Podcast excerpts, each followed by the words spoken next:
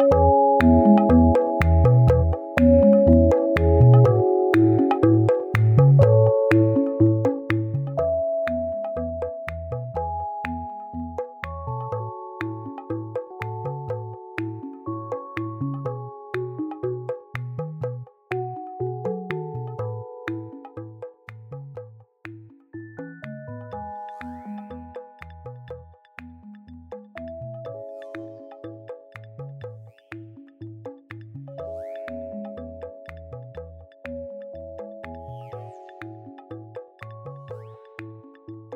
Oi, Maíra. Oi, Clarissa, tudo bom? Tudo jóia. Estamos começando aqui mais um episódio da Tenda Materna. Conta pra gente, Má, quem tá aqui com a gente hoje? Hoje a gente está tendo o prazer de receber a Dani Silvares, maravilhosa. Ela é mãe da Cecília e do Anjinho Joaquim. Ela é psicóloga para mulheres, terapeuta de criança interior e consteladora familiar. E eu tive a grande oportunidade de conhecer a Dani no mesmo dia que eu conheci a Clarissa é, em São Paulo, da, do ano passado, quando eu estive lá. E, conhecer e pessoalmente. Eu, pessoalmente, né? E, né? Poder dar um abraço. que foi o nosso primeiro e único encontro, né? Até hoje, físico. E foi muito legal porque é, eu participei de um workshop com, com, a Clarissa, com você, e a Dani estava lá. A Dani já, já me seguia, eu não conhecia direito o trabalho dela, eu passei a seguir o material dela pela internet, é, no Instagram, e comecei a me identificar muito, e sempre me emociono muito com, com, os, com os textos que ela traz, com as reflexões que ela traz. Acho que tem tudo a ver com a tenda materna, com o que a gente se inspira aqui no, no nosso trabalho, né, Clarissa? Sim, e... totalmente.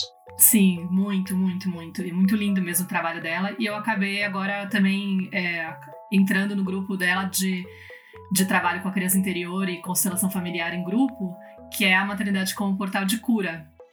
E é, é tá sendo uma experiência super linda.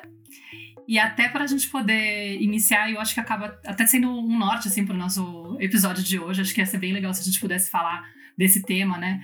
E se você pudesse falar um pouquinho, Dani, é, de por que, que você entende isso, né? Maternidade como um portal de cura.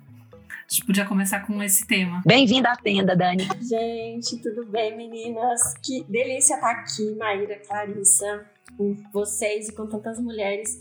E eu sempre escutava e com temas lindos, assim. E, com, e confesso que o primeiro que eu vi foi o da criança interior há bastante tempo, né? Acho que eu nem sonhava em conhecer vocês, assim. Então, para mim, primeiro é uma, uma honra estar aqui. Me sinto realmente honrada de estar com vocês e, e, de sentir a força desse trabalho, né? Que conversa tanto meu trabalho com o trabalho de vocês, se complementa tanto, tem tanta ressonância, assim.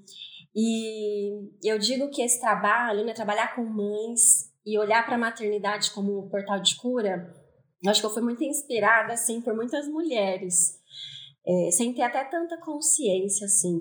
Mas para mim, a maternidade, ela vem como uma oportunidade, que nem sempre a gente abraça a oportunidade, que nem sempre a gente dá conta, nem sempre a gente está disponível para olhar, né?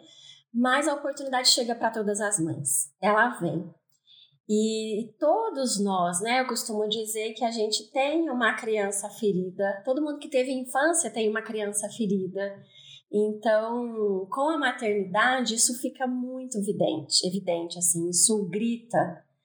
E que convite lindo poder olhar não só para os filhos, mas esse espelho que os, que os filhos nos mostram sobre nós sobre as nossas dores, sobre as nossas feridas, sobre tudo aquilo que a gente quis deixar lá atrás e que a gente às vezes até acreditou que, que estava lá atrás, né? E, que, e com a maternidade isso chega de uma forma muitas vezes avassaladora, né? Dolorosa. E, e com uma, uma grande oportunidade de olhar e curar e cuidar daquilo que é nosso, né? E, e enfim, né, para que a gente possa viver realmente de uma forma mais leve, mais autêntica e menos presa às dores. Porque tentando fugir das dores e fazer diferente por esse prisma, a gente ainda está conectado com a dor. A gente ainda está olhando para a dor, né, e não para aquilo que se apresenta para a gente. E, e ele traz trabalhos lindos que ao longo da minha, da minha própria caminhada, assim, que é a criança interior e a constelação familiar, né? Que a Carissa também trabalha, tem esse, esse olhar, né, claro. É, que para mim uma coisa não consegue se desconectar da outra, assim. É, não basta eu concordar com a minha história e com o meu sistema se eu não acolho a minha criança, porque isso é violentar a criança mais uma vez. Né? Isso é, é deixar a criança invisível mais uma vez. Então, os trabalhos, para mim, eles caminham muito de mãos dadas, assim. E quando eu percebi que uma coisa casava com a outra, eu falei, gente, não dá para ficar só comigo esse trabalho. Não dá para ficar só no presencial, porque eu atendia, eu tinha grupos no meu consultório, né, com mães, mas desde o primeiro minuto, assim, que eu fiz ele presencial, eu já visualizei. Eu falei, isso aqui precisa voar, porque ele não é meu.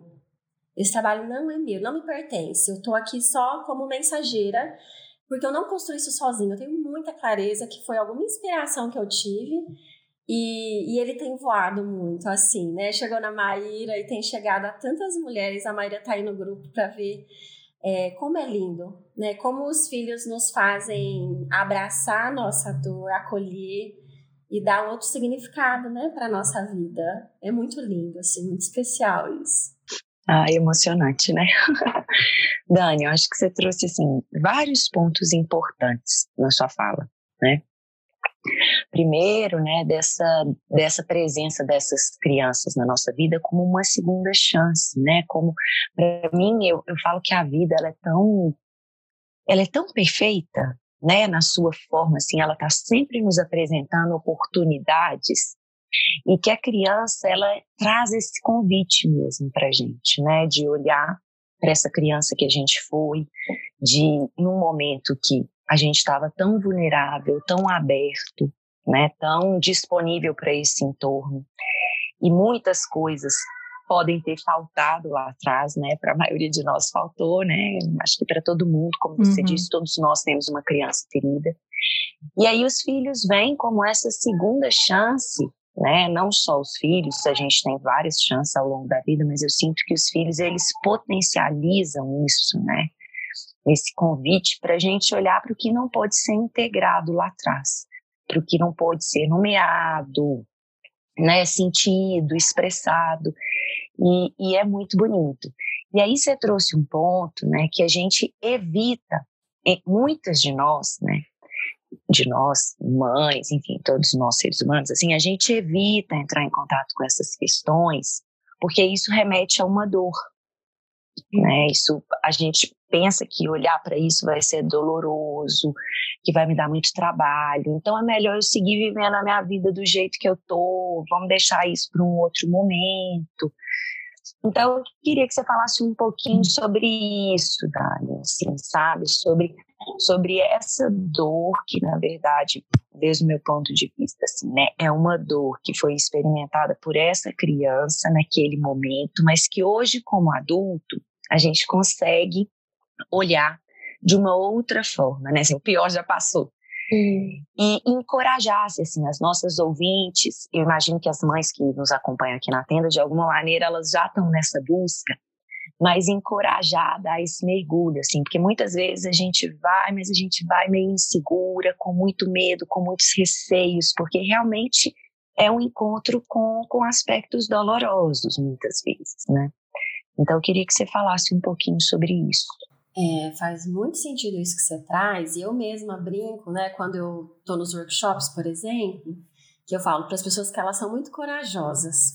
Porque se alguém tivesse me dito há alguns anos, antes de eu conhecer o trabalho da criança interior, vem fazer um workshop, eu não iria de jeito nenhum. Porque eu tinha tanto medo de olhar para minha história, eu tinha tanto medo de encontrar minha criança, é, e eu jamais imaginei que eu pudesse dar conta desse encontro, né? Esse encontro ele chegou para mim de uma forma despretensiosa. Eu estava num curso de coaching que não tinha nada a ver com isso, aparentemente. E lá a gente vivenciou uma cena, a gente precisava trazer dores da nossa infância, e no grupo que eu estava, eu trouxe a minha situação, a minha cena, e o grupo elegeu a minha cena para ser dramatizada num grupo de 40 pessoas. E eu não tinha coragem de trabalhar esse tema nem na terapia no um a um. Era um tema que eu fugi anos da terapia. Olha como é louco, né? Como ser humano é, é precisa ser estudado. Mas o grupo ele traz uma força pra gente, uma potência, né? Algo muito, muito bonito, assim, também de se ver, o suporte do grupo. E, e ali eu tive coragem de trazer e o tema foi escolhido. Eu passei mal, assim, eu cheguei a ficar deitada com muita dor de estômago, eu tive náusea. Eu falei, meu Deus, o que, que eu fui fazer? Onde eu tava com a minha cabeça de trazer isso, né? E foi o momento mais curador que eu vivi, sabe? Eu encontro com a minha criança numa cena e foi muito lindo, assim, muito transformador, porque eu consigo enxergar a dor do adulto que estava comigo, que no caso era minha mãe, né? E eu nunca tinha, em 30 anos, desde o episódio da dor, eu nunca tinha enxergado que a minha mãe também tinha uma dor ali. Ela também tinha uma criança ferida. E eu só conseguia olhar para minha dor. E ali foi muito curador poder olhar e, e ver que eu dei conta, sabe? Eu falei, nossa, a gente dá conta da nossa história. Porque é muito louco pensar assim, a criança deu conta. A criança de 3, 4, 5, 6 anos, ela deu conta daquela situação. Como é que eu posso dizer que a gente aos 30, 40, 50, 60, a gente não vai dar conta dessa história? É uma distorção completa, né? Totalmente. Então, como encoraja, encorajamento, para mim isso é, é, é, a gente pensar, essa criança deu conta. Olha para o nosso filho. Aquela criança ali deu conta, eu já fui desse tamanho um dia. E eu suportei essa situação. Como que agora eu não suportaria? E aí a gente só consegue, né, fazer esse processo voltando para a dor, né? Tem um padre que eu gosto muito que que é especialista em enneagrama, ele fala que a gente só pode curar aquilo que a gente pode sentir. A cura não passa por um processo mental de entendimento. É claro que isso é importante no nosso processo. A gente também precisa até para para as nossas vozes ali que duvidam, que têm medo, até para elas se acalmarem. Mas a cura não vem do entendimento. Ela não vem no processo mental, sabe? De na terapia falar, falar, falar. Não é só isso. Ele é de um processo de reviver a dor, de chorar aquele choro que ficou ali preso, de pegar essa criança no colo e dizer: já passou, já passou, tá tudo bem agora, sabe? Esse inimigo não tá aqui com você mais, eu cuido de você. Isso é de uma cura e de uma força que a gente não tem ideia. E a gente fica se perguntando, meu Deus, demorei 30 anos para encontrar essa criança, por que eu não fiz isso antes, né? Se eu soubesse que, que ia trazer isso para minha vida, porque na minha história, hoje eu trabalho com isso, não foi só porque eu estudei, fui estudar depois. Foi porque eu vivenciei a minha vida, eu tenho um marco assim, foi uma transformação esse encontro, sabe? Então, a criança deu conta de suportar muita coisa. E, e, é muito bonito quando as mulheres se propõem a esse encontro, né, de olhar, de reconhecer a dor. E às vezes é difícil reconhecer, porque às vezes eu tenho pai e mãe que olham, mas foi tudo bem, eles me amaram. Sim, os pais podem foram bons pais, nos amaram, mas eles são humanos, então inevitavelmente, em algum momento da vida a gente sentiu abandono, a gente se sentiu sozinho, desamparada, invalidada, incapaz é a leitura que a criança faz daquilo que ela vive e não necessariamente o que aconteceu. Então, poder voltar para essas cenas, poder olhar para essa criança, como é que ela tá, do que, que ela precisa, porque a gente reproduz as cenas de violência na nossa vida hoje.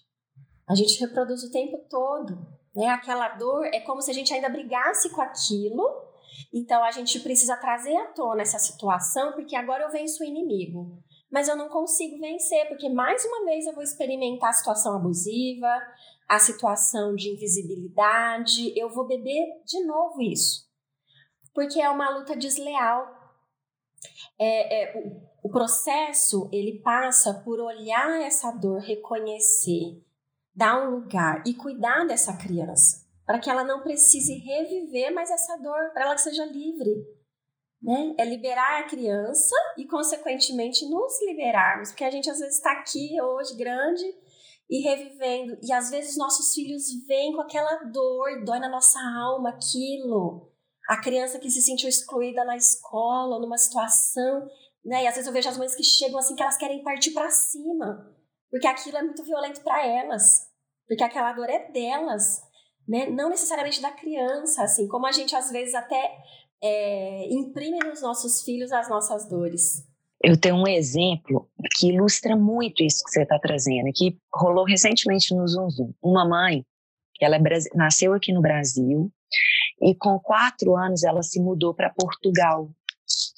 Então ela falou que ela saiu da escolinha aqui no Brasil e foi estudar em Portugal, pequenininha, imagina, quatro anos. E ela falou que ninguém, que ela teve um processo de adaptação muito difícil, né? Porque imagina os pais adaptando aquele novo país, a uma nova vida.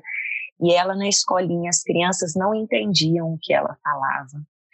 E ela estava contando exatamente, ela chegou com a questão no grupo, né? Antes dela trazer isso da história dela, ela chegou com a questão no grupo que ela tinha deixado o filhinho dela na escola e aos prantos e que aquilo que ela estava, que ela chegou em casa, mas que ela não conseguia parar de chorar, porque estava doendo muito nela.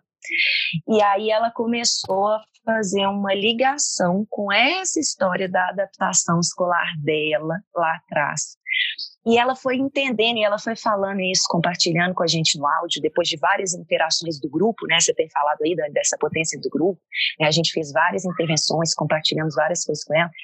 E ela disse que no dia seguinte ele entrou feliz, assim, que ela passou um dia chorando e entrando em contato e vivendo, entendendo. Ela falou assim, gente, eu estou passando aqui só para só para contar para vocês, vocês não acreditar. Ele entrou hoje todo sorridente, todo saltitante como ele é, eu não acreditei. E é muito louco isso, né? Como que eles vão em direção àquilo que a gente não digeriu, aquilo que dói, aquilo que está latente lá da nossa história, né? E é por isso, né, que talvez a gente está falando aqui tanto dessa maternidade como essa segunda segunda chance, como uma grande oportunidade da gente integrar o que de alguma maneira não foi visto lá atrás, né? É, eu eu fico pensando também na de todas as coisas do grupo que estão rolando na, dentro do seu trabalho, Dani, tá mexendo com bastante coisa dentro de Sim. mim.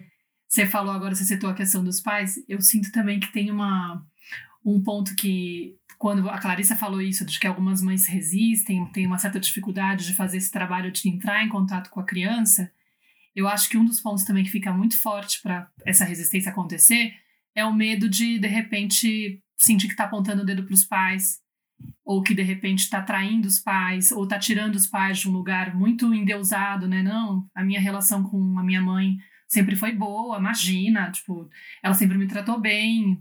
Muitas vezes, por conta até do discurso materno, acaba que muita coisa fica encoberta, ou até as lembranças que, que acabam vindo da, da, da, da sua infância não tem nada muito gritante, nada muito evidente, ou nem se sabe mensurar o quanto tal atitude do, do adulto realmente interferiu no emocional da criança e acabou criando, de repente, uma sensação de rejeição, de abandono. Não consegue identificar, porque tem algumas algumas relações, alguns padrões de comportamento de relacionamento que a gente estabelece, né, que parecem que são corriqueiros e comuns e normais, mas na verdade são pequenas violências. Né, que podem Sim. fazer com que a criança tenha um sentimento de rejeição absurdo, é, que, por serem repetidos muitas vezes, né, repetitivos ao longo do tempo. Então, acho que tem um ponto de, meu Deus do céu, é, como é que eu faço para olhar para esse passado e, a, e, e, não tirar meu pai desse lugar, minha mãe desse lugar, onde eu acredito que está tudo bem. Ou mesmo, como que eu faço para honrar esse passado e, e, estar em paz com essa situação, mas ao mesmo tempo não usar isso com uma, com uma camuflagem de que, ah, tá tudo bem, né? Tipo, os meus pais fizeram tudo que eles puderam, né? Eu entendo o contexto deles, eles tiveram uma criança ferida e é por isso que eles estavam impulsionados por isso. A, a limitação deles é totalmente legítima, é real. Eles não tinham como oferecer mais, porque eles não tinham de onde tirar. Só que muitas vezes a gente também usa isso para não validar o que a criança realmente sentiu. Que uma coisa é, eu me senti rejeitada. A outra coisa é, eu fui rejeitada. Minha mãe não uhum. estava lá, minha mãe não me amava, né? Então eu queria que você falasse um pouco disso, porque eu sei que eu percebo que muitas mães que seguem a gente, né, e, imagino que outras pessoas também que não são mães, têm essa resistência por conta disso, assim, esse medo de o que, que vai acontecer com a imagem que eu tenho dos meus pais e como que eu faço para honrar e ao mesmo tempo validar a criança. Ah, muito legal você trazer isso, Maíra, porque por isso que eu sinto que esses trabalhos eles precisam caminhar juntos. Porque tem uma grande cilada trabalhar só a criança E é a gente ficar ali na criança, acolher e até ir para um lugar de ter pena dessa criança e seguir ali, continuar, né? Continuar é, presa àquela situação de dor. É, identificado, né? Identificado e colocando os pais aí nesse lugar de realmente são os vilões da uhum. história, né? Ou então, como é que eu olho para essa história que parece que é tão bonita, né? Tá tudo, tá tudo certo, eu tive pai e mãe presente ali, nunca passei fome, nunca, nunca apanhei. Mas o que eu sempre digo assim, não importa a história. Você pode não lembrar nada. Isso não é um pré-requisito para fazer esse trabalho. Você precisa só começar a reconhecer as dores. E não é a dor lá do passado, é a dor hoje. Olha para as relações hoje. Quais são as dores presentes na sua relação agora? Com seu parceiro, com seus filhos, no seu trabalho, os atritos que chegam para você. Observa isso. Isso é o seu laboratório. É estar atento a isso, né? Quando a Clarissa contou a dor da mãe que chorou, que sentiu aquilo que pega na nossa alma, que a gente sente no corpo. Aquilo é sinal de que tem um registro ali muito antigo. Então, eu não lembrei nada, não tem problema. A gente vai olhar para esta dor e o processo, ele não passa por um processo de investigação. Eu sempre, né, no grupo eu sempre coloco assim, ah, mas de onde vem? Eu falo, não importa de onde veio isso. Não é para isso que a gente vai olhar. A gente vai olhar porque, porque isso veio. Isso é o mais importante. Porque quando eu começo a cuidar disso, geralmente a memória começa a vir. Mas ela uhum. vem como consequência, é como se o a nossa, nosso inconsciente dissesse: agora você está pronto para olhar para isso, agora eu libero um pouco. Agora eu libero mais uma memória, agora eu libero isso. E a gente às vezes quer entender a história antes de se apropriar dela, e aí não rola, né? E tem algo que é muito comum, são dois perfis que chegam, né? Ou aquela mãe muito revoltada, indignada com os pais. Ou aquela mãe que tudo é perfeito e como assim, não sei de onde vem, isso não, não combina, não orna, né? Como diz na minha terra, não orna uhum. com essa história, né? E, e eu brinco assim, a gente não precisa nem demoniar os nossos pais, mas nem endeusar, porque eles são seres humanos. E não tem coisa mais frustrante nessa vida do que reconhecer que os nossos pais são simplesmente seres humanos comuns. É muito sem graça isso. É muito sem graça, porque a gente fica numa briga interna, a gente quer colocar esses pais lá, e a nossa dor é porque eles não estão lá, então eu fico indignada. Não, gente, os pais são tão comuns, tão assim, sem graça no sentido de que eles são de carne e osso, né? E capaz é... de tudo, né, Dani? Ser capaz humano de capaz tudo. de tudo, de amar e de odiar, de matar e de dar luz, de tudo. Tudo, né? É um libertador olhar para isso. Mas ontem eu estava conversando com uma amiga sobre isso, né? Como é que a gente pode dar o lugar para os pais, o lugar que realmente é deles, que nem é desse endeusamento, nem endemoniar esses pais, é, se a gente ainda está nesse processo de é, idealização. Porque a criança idealiza, a criança olha para os pais e eles são acima de qualquer coisa. A gente passa pela adolescência, que é justamente uma fase de ruptura. É uma fase de desconstrução desses pais, para que a gente se perceba e depois a gente tenha a chance de olhar de volta para isso, de olhar para os pais e de ressignificar né, essa história e essas pessoas que fazem parte. E algumas pessoas, algumas mães, não passaram por essa, essa ruptura. Foi muito doloroso, não deram conta de passar. Então seguem ainda idealizando esse pai e essa mãe. É, então, o que eu digo assim, é tão libertador, não só para nós, mas para os nossos pais, quando a gente consegue colocá-los num lugar de pessoas comuns, falhas como nós, a nossa maternidade, a, a forma como a gente lida e vive a maternidade está muito ligada à forma como a gente olha para os nossos pais. O quanto a gente exige deles, o quanto a gente endeusa eles, porque aí vai ser muito pesado para mim sustentar também esse lugar de mãe. Se eu estou apontando para o outro, eu estou endeusando algo que não é de verdade, né? Não é sustentável isso. Então, eu, eu, sinto que esse caminho ele é: vamos acolher, vamos cuidar e vamos olhar para esses pais e colocar os pais no lugar deles. Na verdade, não é colocar os pais no lugar deles, é a gente voltar para o nosso lugar. Né? A gente não coloca o outro no lugar do outro, a gente volta para o nosso lugar, porque é tentador sair do lugar, seja para ter pena dos pais, isso eu sinto que aparece muito, eu tenho que ser grato, tudo bem, você pode ser grato, isso não impede você de acolher a sua criança, de sentir né, que ela sentiu a, a rejeição, a dor. Tem uma pessoa que eu atendi recentemente, uma constelação, e ela não conseguia reconhecer que a mãe, esse abandono por parte da mãe, assim, uma pessoa bem desse perfil que você trouxe, sabe, Maíra? De assim, mas a minha mãe, meu pai, sempre amorosos, nós mãe fazer de tudo por mim. Só que a mãe voltou para o trabalho, ela tinha menos de três meses. A mãe é que sustentava a casa, o trabalho do pai era mais frio, então a mãe é que bancava. Imagina um bebê de dois meses com a, essa ruptura da mãe. Óbvio que essa mãe não abandonou a filha no sentido de que ela saiu para proteger a filha. Eles precisavam desse alimento, né? Desse dinheiro. Mas como é que a gente pode dizer que essa criança não sentiu a dor desse abandono, essa separação? E essa uhum. cliente chegou para mim porque ela não conseguia voltar a trabalhar, o filho já com dois anos e meio, e ela cansadésima só de ser mãe, e ela não se permitia sair, pra, e o trabalho dela era home office, ela, ela é psicóloga, atende de casa, então ela ficar num quarto e o filho num outro cômodo. Para ela aquilo era de um sofrimento, né? E aí precisou dela olhar e reconhecer. Eu não estou acusando a minha mãe de abandono, mas eu tenho o direito de reconhecer que eu me senti abandonada. São coisas completamente diferentes. E quando a gente segue na acusação, o que eu sinto dos processos é que eu ainda não estou cuidando da minha criança. Eu ainda estou olhando muito para o pai e para a mãe e eu estou fugindo do meu processo de dizer agora eu cuido de mim, agora eu cuido dessa dor, né? Porque tem algo que para mim faz muito sentido, assim, não vai passar essa dor pensa num machucado, né? Doeu aqui e ele tem uma ferida. Ele vai cicatrizar, mas sempre que alguém relar aqui, eu vou sentir algo. É mais sensível. Então, é lógico que não vai doer com, a, com toda a intensidade que doeu um dia. Esse é o processo.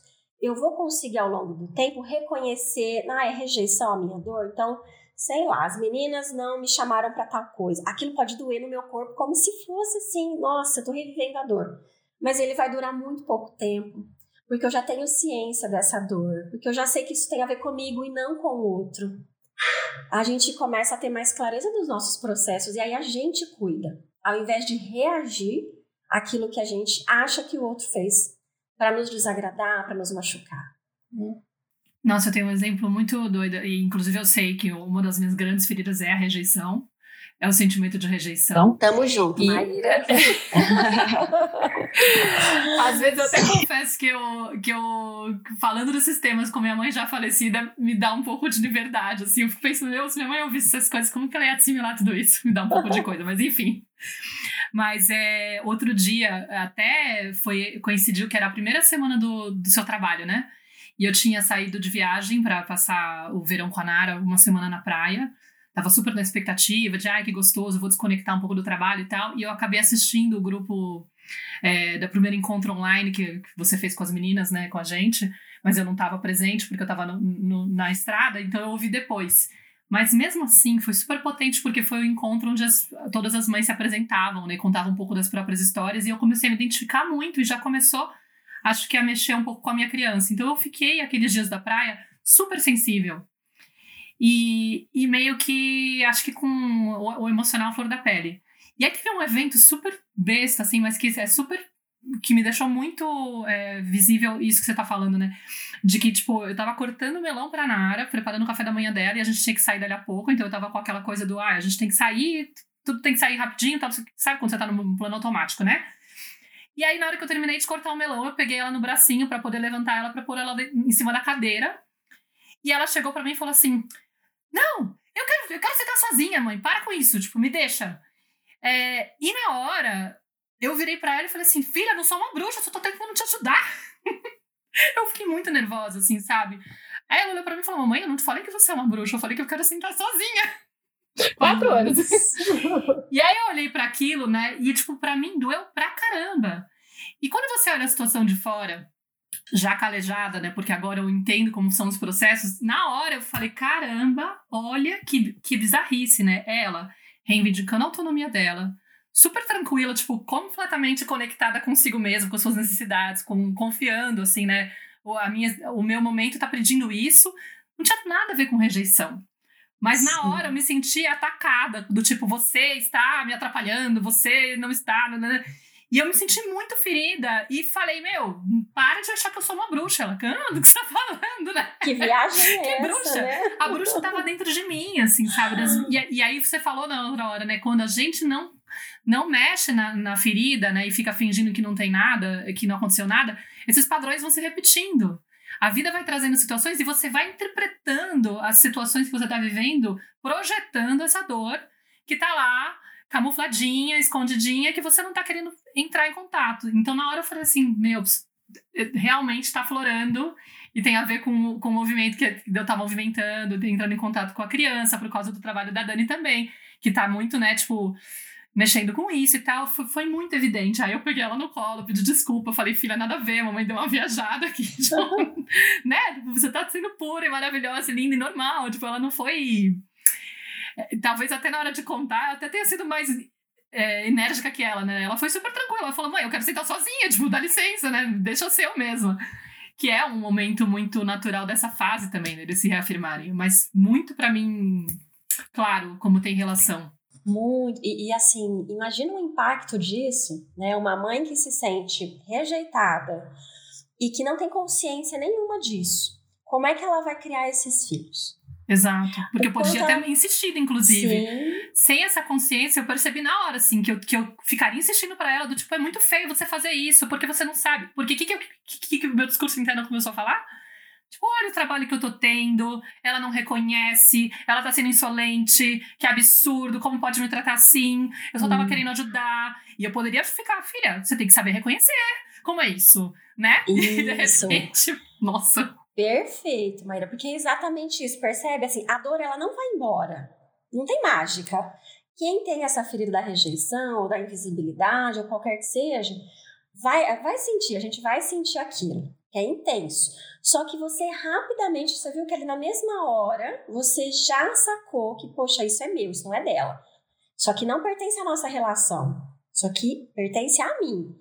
Então, você consegue separar e não colocar nessa relação essa ferida, porque sem a consciência disso, você entraria no seu diálogo interno, você começaria a conversar com essa criança a partir de uma, de uma verdade que ela estava te rejeitando, uhum. né? E aí, quantas mães disputam, às vezes, com o pai dos filhos, porque gosta mais dele do que de mim, com medo dos filhos irem embora, porque aí eu vou me sentir sozinha. Uhum. Então, isso tem uma relação, um impacto direto na forma como eu vou lidar com essa criança.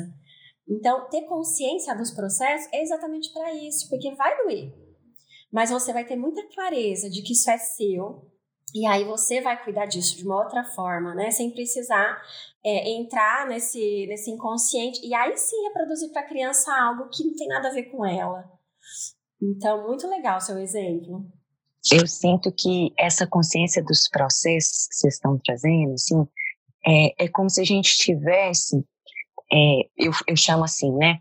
Essa capacidade de ligar esse auto-observador, que é como se fosse né, algo, uma instância interna que a gente consegue perceber e distinguir essas vozes, né, como se a gente tivesse é, a capacidade de perceber o que que diz de mim, da minha ferida, o que que diz da necessidade dessa criança, o que que é a realidade do que está acontecendo aqui, da necessidade da criança e das, da minha interpretação. É como se a gente tivesse, né, à medida que a gente vai olhando para a nossa dor, eu sinto, e treinando, né, e fazendo esse trabalho, é como se a gente fosse ampliando o nosso olhar, né, para para as nossas, para essas projeções, para esses filtros, para essas vozes, né, que se repetem. E aí a gente vai, vai, ficando mais claro, porque a Maíra falou, né, assim, como que é, para ela foi simples reconhecer. E aí pode ter alguém que tá escutando assim, nossa, mas eu entendi Ui, o exemplo, demorou, mas demorou pra caramba. Mas, é, mas será que eu, que eu que vai que eu vou conseguir perceber, né? E eu sinto que, que a Dani trouxe uma coisa, né, que pra gente, eu acho que a gente pode ir caminhando também para um, agora assim, né, para um fechamento desse episódio, mas assim, é, trabalhando também, como que a gente pode apoiar essas mulheres nessa jornada, a começarem a identificar esses pontos. E eu vi, Dani, que você trouxe uma coisa que é muito legal, assim, que você falou do, do padre, você sabe o nome dele? Domingos Cunha. Domingo ah, joia. E que você falou que ele fala, né? Que para a gente é, identificar algo, a gente precisa de sentir para a gente curar Ele algo. Ele fala que você só cura aquilo que você aquilo pode que você sentir. Que você sente, uhum. exatamente, uhum. né? Então eu sinto assim que o corpo, né? Eu, eu não percebo. É, a gente usa muitos termos, por exemplo, o pensar, o nosso campo emocional, o nosso campo mental, o nosso corpo físico, mas na verdade é para a gente conseguir dialogar e falar sobre. Mas é uma coisa só.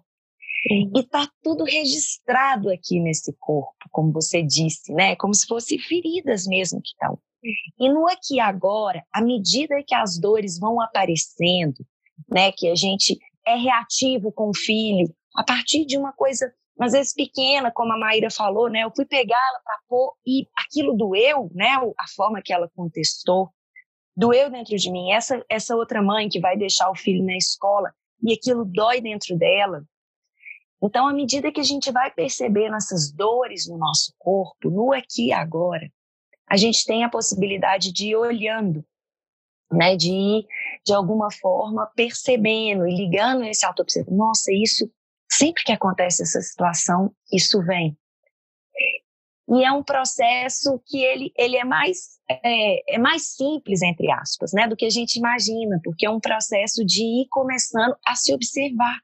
Hum. E não vivendo e atropelando e, empurrando as coisas com a barriga, mas é um processo de, aos poucos, se percebendo nessas relações, tanto com a criança, e se acolher, com as né? outras pessoas. Exatamente. E se acolher nesses momentos, porque também eu lembro que na hora veio também uma culpa, assim, tipo, caramba, é uma culpa e uma cobrança, assim, eu percebi, sabe? Do tipo, poxa, tô fazendo tanto trabalho interno, pô, anos, desde que, eu, né, desde que a Nara nasceu, eu tô caminhando, tô, tô fazendo. Sério mesmo que eu vou estourar com uma bobagem dessa, né? Aí, na hora que veio esse, esse pensamento, essa cobrança, também veio, porque já tô também calejada. Opa, Maíra, é um processo, tipo, o seu tempo, e não vai ser uma coisa que vai parar de acontecer, né? Tipo, é isso que você falou, a ferida vai ser relada, vai doer. E tem dias que você vai conseguir, é, antes da reação, sacar e se conter, e tem dias que você vai sem querer deixar soltar. E tudo bem, porque minha filha tá aqui comigo, e eu sou humana, e é bom ela saber que tudo bem isso acontecer, entendeu? Então, uhum. quando eu começo a fazer essas pazes comigo na cabeça e falando, Maíra, para de ficar se cobrando ser a mãe ideal perfeita que nunca vai falhar diante da sua filha. Nem, não é bom para você nem para ela. Para com isso. E aí na hora eu já me dei uma bronca e já consegui, tipo, mais ou menos, pelo menos, né? Na hora eu fiquei processando.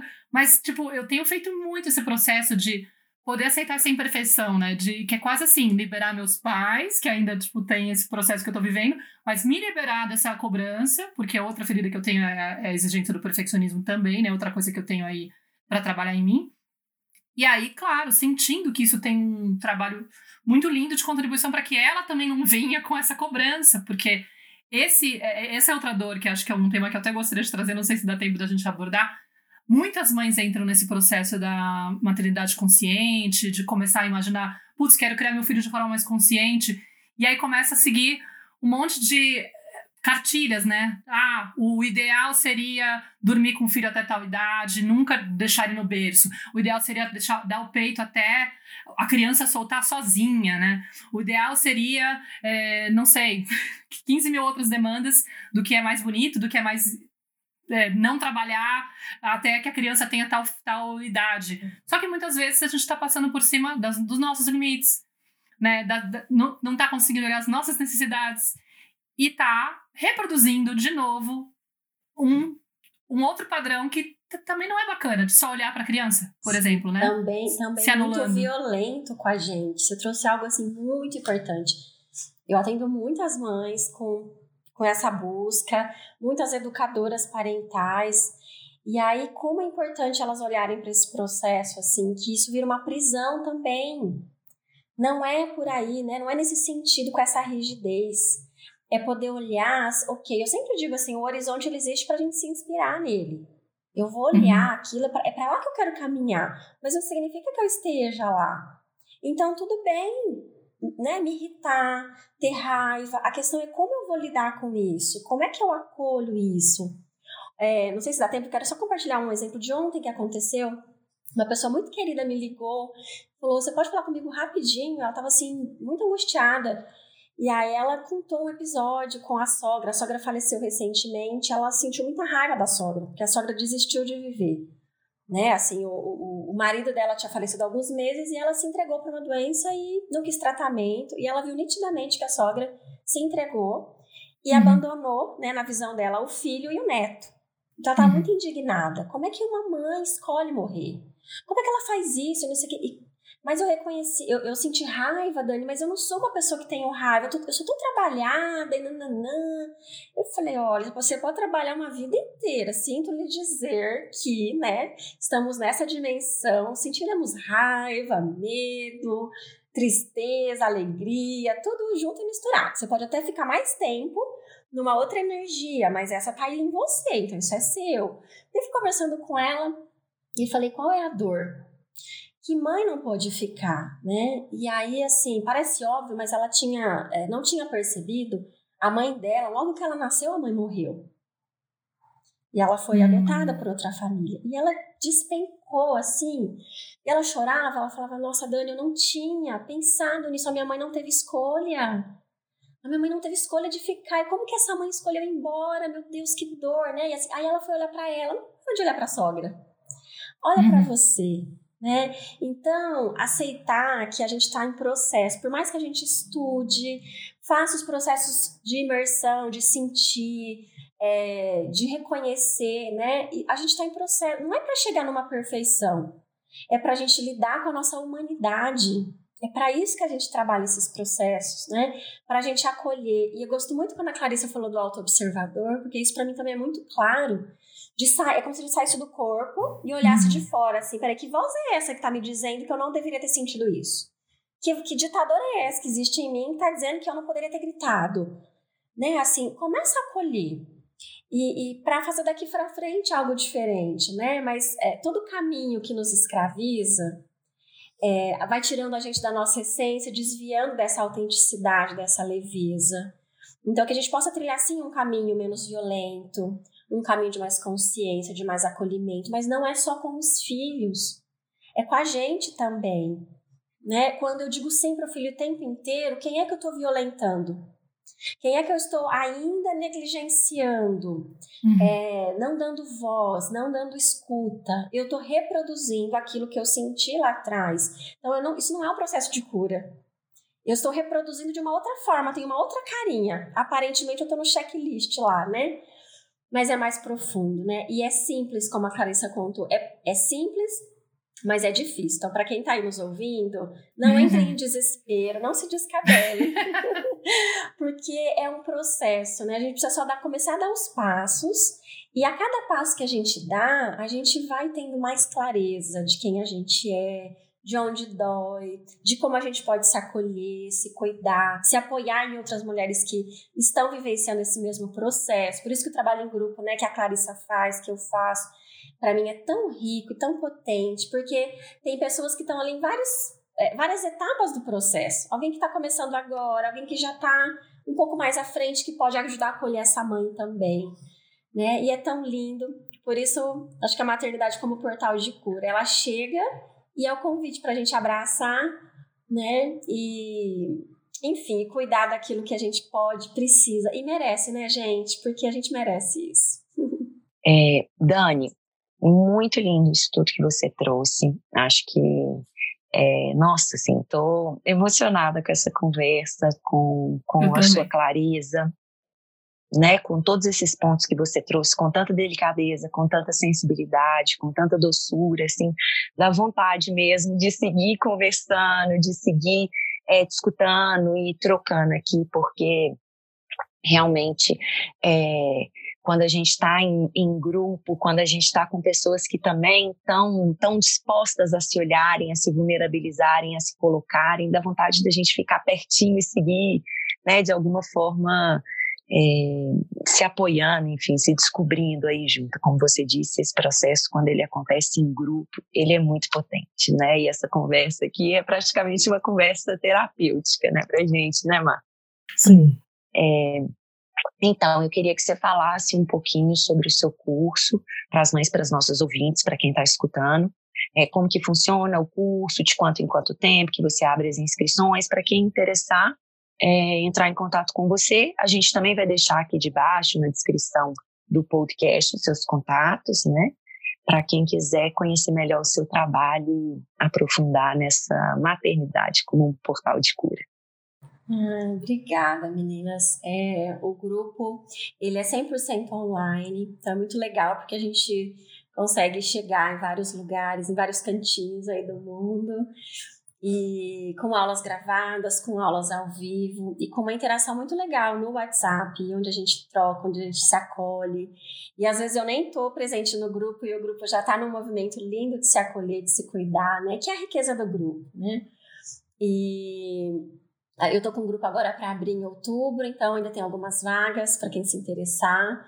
E eu abro esses grupos de três em três meses. Né? Pelo menos esse ano foi assim. Vamos ver 2020 se tem algum formato novo. Tem algumas novidades a caminho também.